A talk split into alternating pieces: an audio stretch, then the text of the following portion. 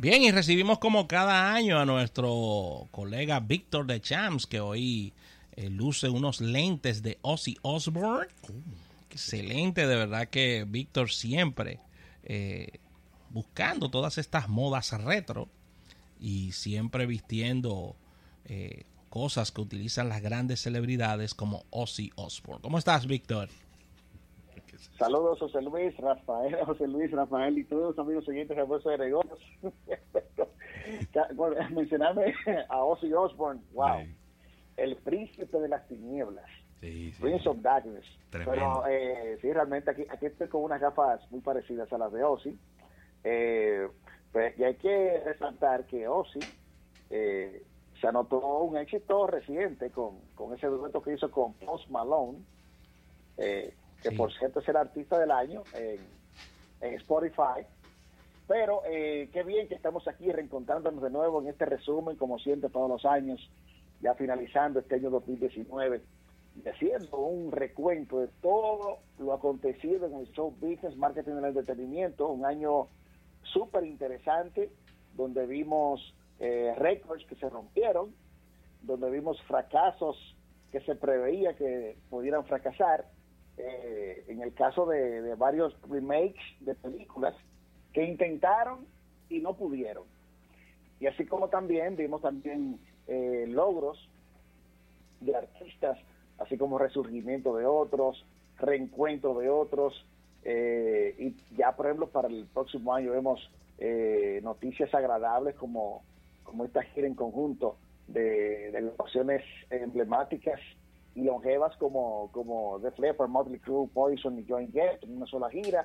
Vemos también la noticia refrescante de John Frusciante que vuelve a Hot Chili Peppers y así, pero eh, un año sumamente interesante donde vimos también el área eh, en, precisamente eh, no tan solo con, con, el ámbito internacional sino también nos toca con este anuncio en estos días de, de declarar la bachata como patrimonio eh, inmaterial. mundial, ¿no?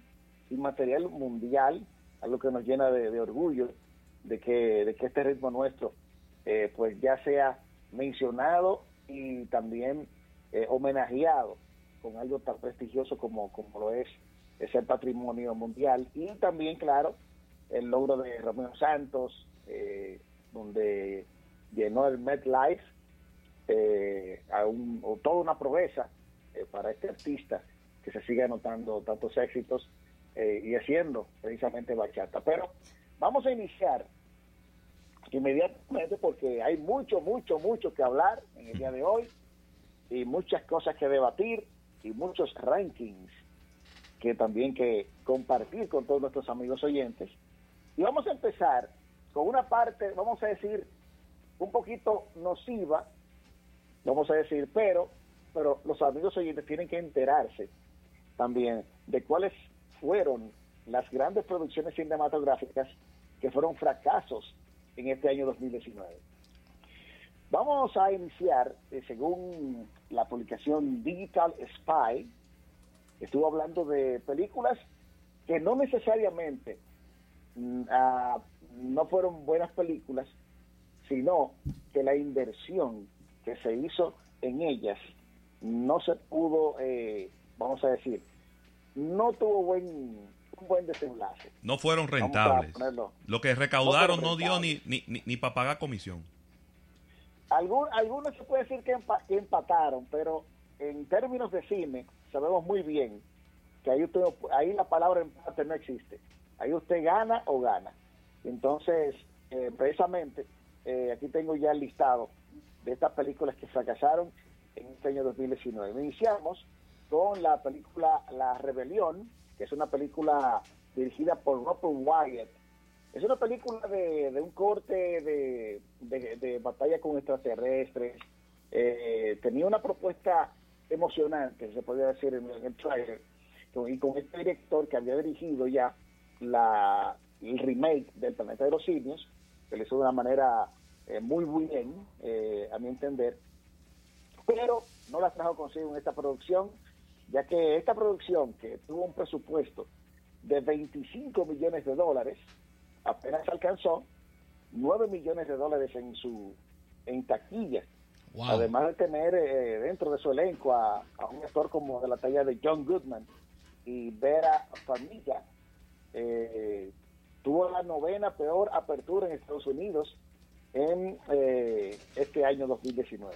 Mira, Víctor, y, y qué bueno que mencionaste la parte del trailer, porque el trailer se puede convertir en un alma de doble filo para la película, porque puede generar una serie de expectativas debido a estos cortes de, de edición que se hacen con relación a estos dos minutos, dos minutos treinta que dura cada trailer, que te invita a visitar la película y te generas una expectativa bien alta debido a que el trailer te cautivó, ves, eh, eh, visitas la sala e inmediatamente viene la decepción cuando la película se convierte en tremendo tornillo. Así mismo es. Y en este caso de, esta película que en, inglés su título era Captive State, como el, estado cautivo, eh, para mí, según el trailer, parecía interesante pero los, eh, los cinéfilos, los que asistieron a las salas de cine, entendieron que no. Y al final, ahí está como uno de los fracasos de este año 2019. Por otro lado, ya pasando eh, rápidamente a otro, a otro fracaso también de este año, y lo hablábamos aquí precisamente, que precisamente el tráiler de esta película no nos convenció, y se trata de Hellboy, en un nuevo intento por hacer este personaje extraído de los cómics, tuvo un presupuesto de 50 millones de dólares y hasta el momento solo ha generado 44.6 millones. Ese es un personaje. principio. Ese, perdón, Víctor, ese personaje ha tenido mucha pegada en los cómics, pero en películas no, no han encontrado la forma. ¿eh?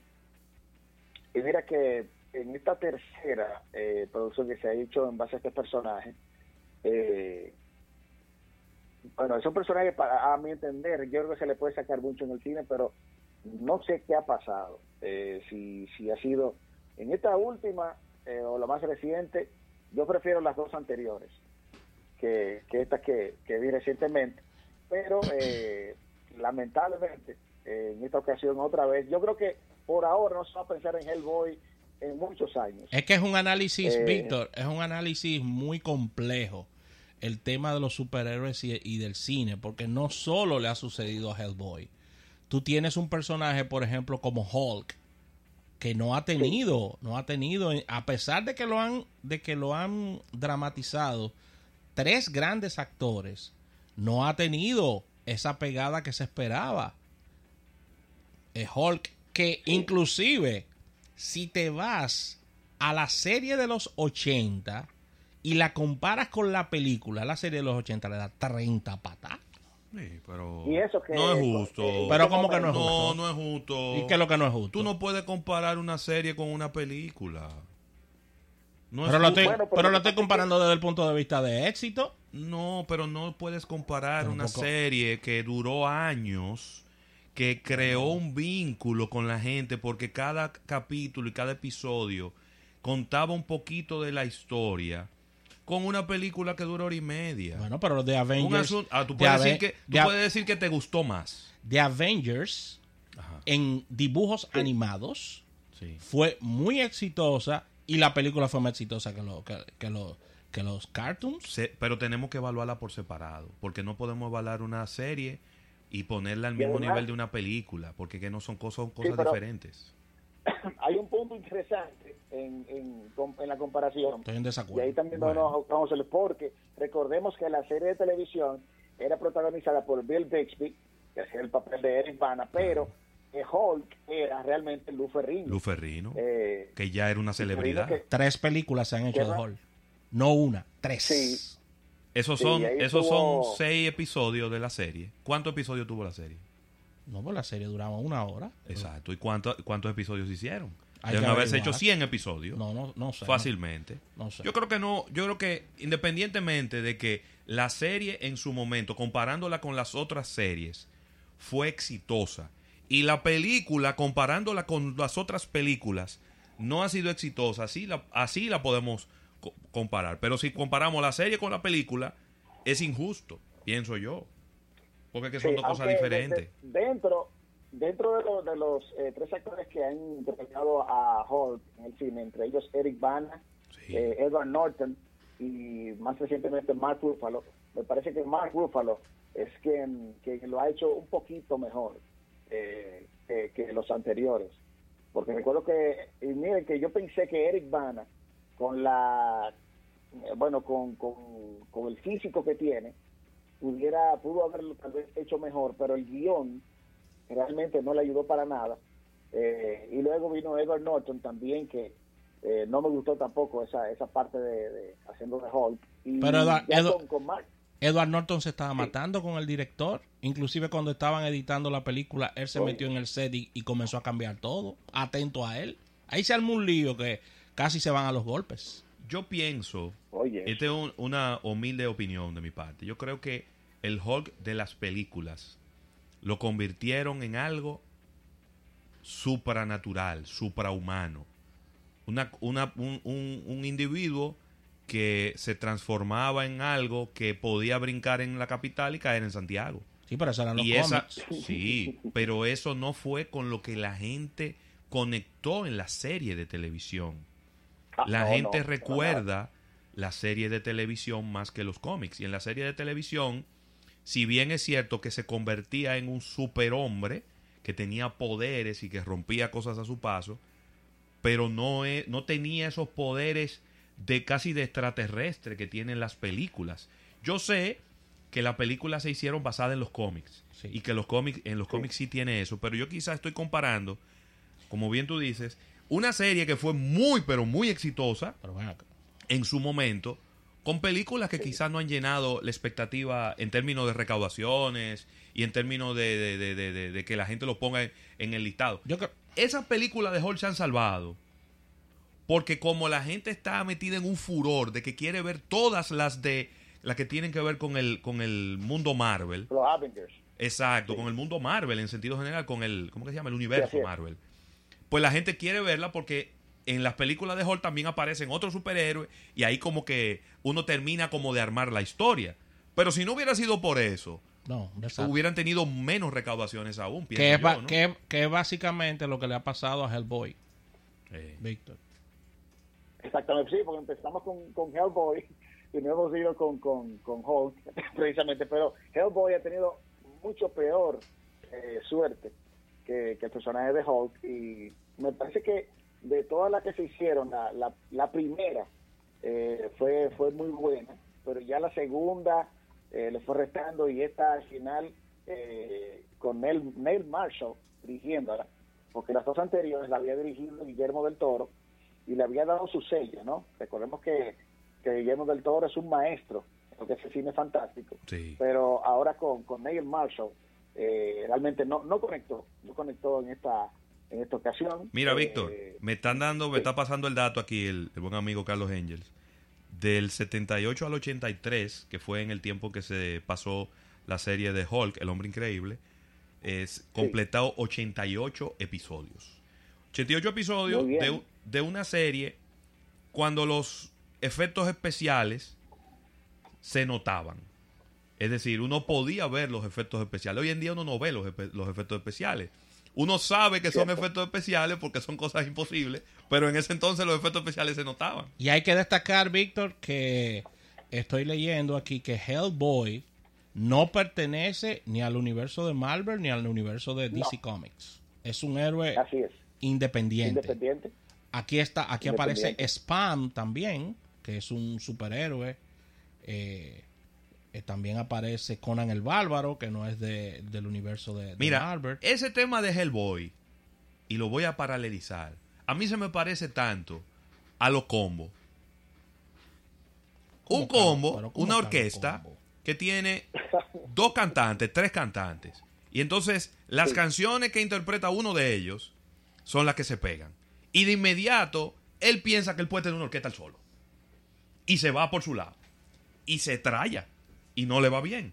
Entonces lo mismo pasó con esa película porque eh, hubo una película de, que, hablaba de que era de Hellboy, ¿verdad? Y, y vamos a decir que hasta cierto punto ese fue el personaje que conectó con la gente. Y ya dijeron, no, ahora tenemos que hacer una seguidilla de películas con este personaje que eh, ha demostrado que no va para parte. Sí, realmente. Bueno, y, aprovechando que hablamos de series eh, que se han tenido que, en este caso, eh, esta semana precisamente se anunció de que habrá una serie en Disney Plus de Obi-Wan Obi Kenobi, personaje de Star Wars. Pero esto parte de que al principio, oigan bien, al principio iba a ser una película, pero con el fracaso que tuvo la película de Han Solo, Disney decidió entonces convertir esta película en una miniserie de seis episodios. Esto ya... Buena idea. Parte. Sí, yo creo que sí. Buena eh, idea, porque el tema con Star Wars es que por más que quieran apretar el presupuesto, tienen que sacarse la cartera cada vez que hacen una película de este en este tema. O sea, porque hay que, hay que buscar los mejores editores, los mejores encargados de efectos especiales, hay que, hay que tener una excelente nómina de actores y al mismo tiempo un equipo técnico sin desperdicio. Cierto, cierto. Pero ya eh, haciendo una parte de ese otro fracaso que fue el Hellboy, otro fracaso más en este año, ya subiendo de cifras, fue Mr. Link, esta eh, película de los estudios Leica, tuvo un presupuesto de 100 millones de dólares y apenas recaudó 26.2 millones de dólares. ¿Qué? Eh, esta película Mr. Link como uno de los fracasos del año. Otra película también que fue un fracaso fue Ugly Dolls, o los, eh, extraordinariamente feos, eh, pusieron en español esta película, el título. Eh, tuvo un presupuesto de 45 millones y solo recaudó 32.4. También le sigue otra película que aquí hablamos también precisamente de este caso de X-Men Dark Phoenix, donde esta película con un presupuesto de 200 millones de dólares, pero recaudó 252. No tan mal, pero si venimos a ver y, buscando las ganancias, no es. No, eso, oye, una producción, Víctor, como X-Men tiene que buscar por encima de los 400 millones de dólares para, para hablar de un éxito. Para, empezar a hablar de un éxito por ahí. Pero así es, uno de los fracasos del año. También, por otro lado, la película The Kitchen, o Las Reinas del Crimen, que tuvo un presupuesto de 38 millones de dólares y tan solo recaudó 15 millones de dólares. Es otro de los fracasos eh, de este año 2019. Por otro lado, el Gemini Man, que fue la película eh, lo más reciente de Will Smith, eh, de ciencia ficción, una película de ciencia ficción, dirigida por Ang Lee, que esta unión, bueno, pudiéramos decir que tal vez garantizaba en cierto modo un rotundo éxito, aunque se quedó eh, a deber porque eh, tuvo un presupuesto de 138 millones de dólares y en taquilla, bueno, no le fue tan mal, 172 millones de dólares en taquilla a esta película de, de eh, Hombre Gemini con Will Smith. Y por último, y lo habíamos dicho, por lo menos está nominado los Oscars, porque ya la academia estuvo haciendo eh, dando un pequeño adelanto de algunas categorías en el día de ayer en sus en sus eh, respectivas eh, eh, cuentas de Twitter, donde estuvo hablando precisamente los efectos especiales. Y esta película, The Terminator, el Dark Fate, también fue otro fracaso de este año, ya que con un presupuesto de 185 millones de dólares, hasta el momento solo ha recaudado 255. Se esperaba más de esta película. Y miren que la crítica, la crítica, no la ha tratado tan mal a esta película de Terminator, pero eh, realmente no, no logró despegar, ¿no? Eh, en este año 2019. Otro también que cabe mencionar, ya para finalizar los fracasos del año en las películas, es Los Ángeles de Charlie, que nuevamente eh, ya tenía las antecesoras, las, que habían hecho antes, en el caso de Drew Barrymore, que estuvo realizando una de ellas, y tuvo un presupuesto de 48 millones de dólares y tan solo ha recaudado 51 millones de dólares. O sea que también, y lo que se compara, es un fracaso, porque la anterior, aunque fue también un tornillo, recaudó 250 millones de dólares en la película anterior de Los Ángeles de Charlie. Bien, vamos a, en este resumen de este año 2019, vamos a hablar de, precisamente hablado de récords que se rompieron en este año, y uno de ellos es eh, creo que es un récord que va a ser difícil de destronar y es el año que ha tenido Disney eh, en este año 2019, donde se ha convertido, eh, sin lugar a dudas, en el estudio más rentable de la historia, con todas estas películas que han sobrepasado los mil millones de dólares. Y no tan solo eso, sino que son varias eh, las películas que, en total cinco películas que han sobrepasado esta cifra. Además de, claro, está también el fenómeno de este año que ha sido de Joker. Pero en el caso de, de Disney, podemos eh, citar entre, entre ellos, claro. Y eso que no se ha estrenado todavía, se estrena esta semana, se estrena esta semana, Star Wars, el, el ascenso de Skywalker, que se estrena esta semana, y que por cierto, ya hubo un preestreno, y es sin soltar spoilers que voy aquí, pero los fanáticos han quedado complacidos, los que la han visto, o sea que esto empieza hablando muy bien, ¿no? De lo que viene con esta que sería ya la película, la que cerraría completamente esta exitosa saga y estos nueve episodios de la Guerra de las Galaxias. Pero en el caso de Disney, eh, con, con, todas las ganancias eh, que ha tenido este año, y además de, que no tan solo esto, sino la apertura de Disney Plus y además también de comprar todo el catálogo de Fox, esto habla del el año exitosísimo que ha tenido eh, Disney, tan solo citar películas como Avengers Endgame, que generó 2000 2.790 millones de dólares. En el caso de Aladdin, que ahí sí la pegó Will Smith y que fue toda una sorpresa en la taquilla. Buenísima. Y también sobrepasó los mil millones de dólares. Muy buena, Aladino. Sí, además también está, claro, la película Toy Story 4, que también eh, sobrepasó los mil millones de dólares de Lion King, ahora en una película eh, con actores reales, también sobrepasó y logró el 1.6 billones de dólares. Capitán Marvel también eh, se inscribe dentro de, estos logros y además todavía sigue eh, reinando la taquilla Frozen 2, que lleva hasta el momento 920 millones de dólares y esta cifra también pudiera eh, alcanzar, me imagino que serían ya seis películas que estén alcanzando este, este, esta cifra en las producciones de Disney en este año 2019. Y eso que decía, hay que ver que cómo va a terminar esta película de Star Wars, el ascenso de Skywalker, o The Rise, otro Skywalker que se estrena precisamente esta semana. Víctor, vamos a una pequeña pausa comercial con tu anuencia. Al retorno vamos a seguir con todos estos eh, listados que ha traído todos estos rankings de éxitos y fracasos en el show business marketing del entretenimiento.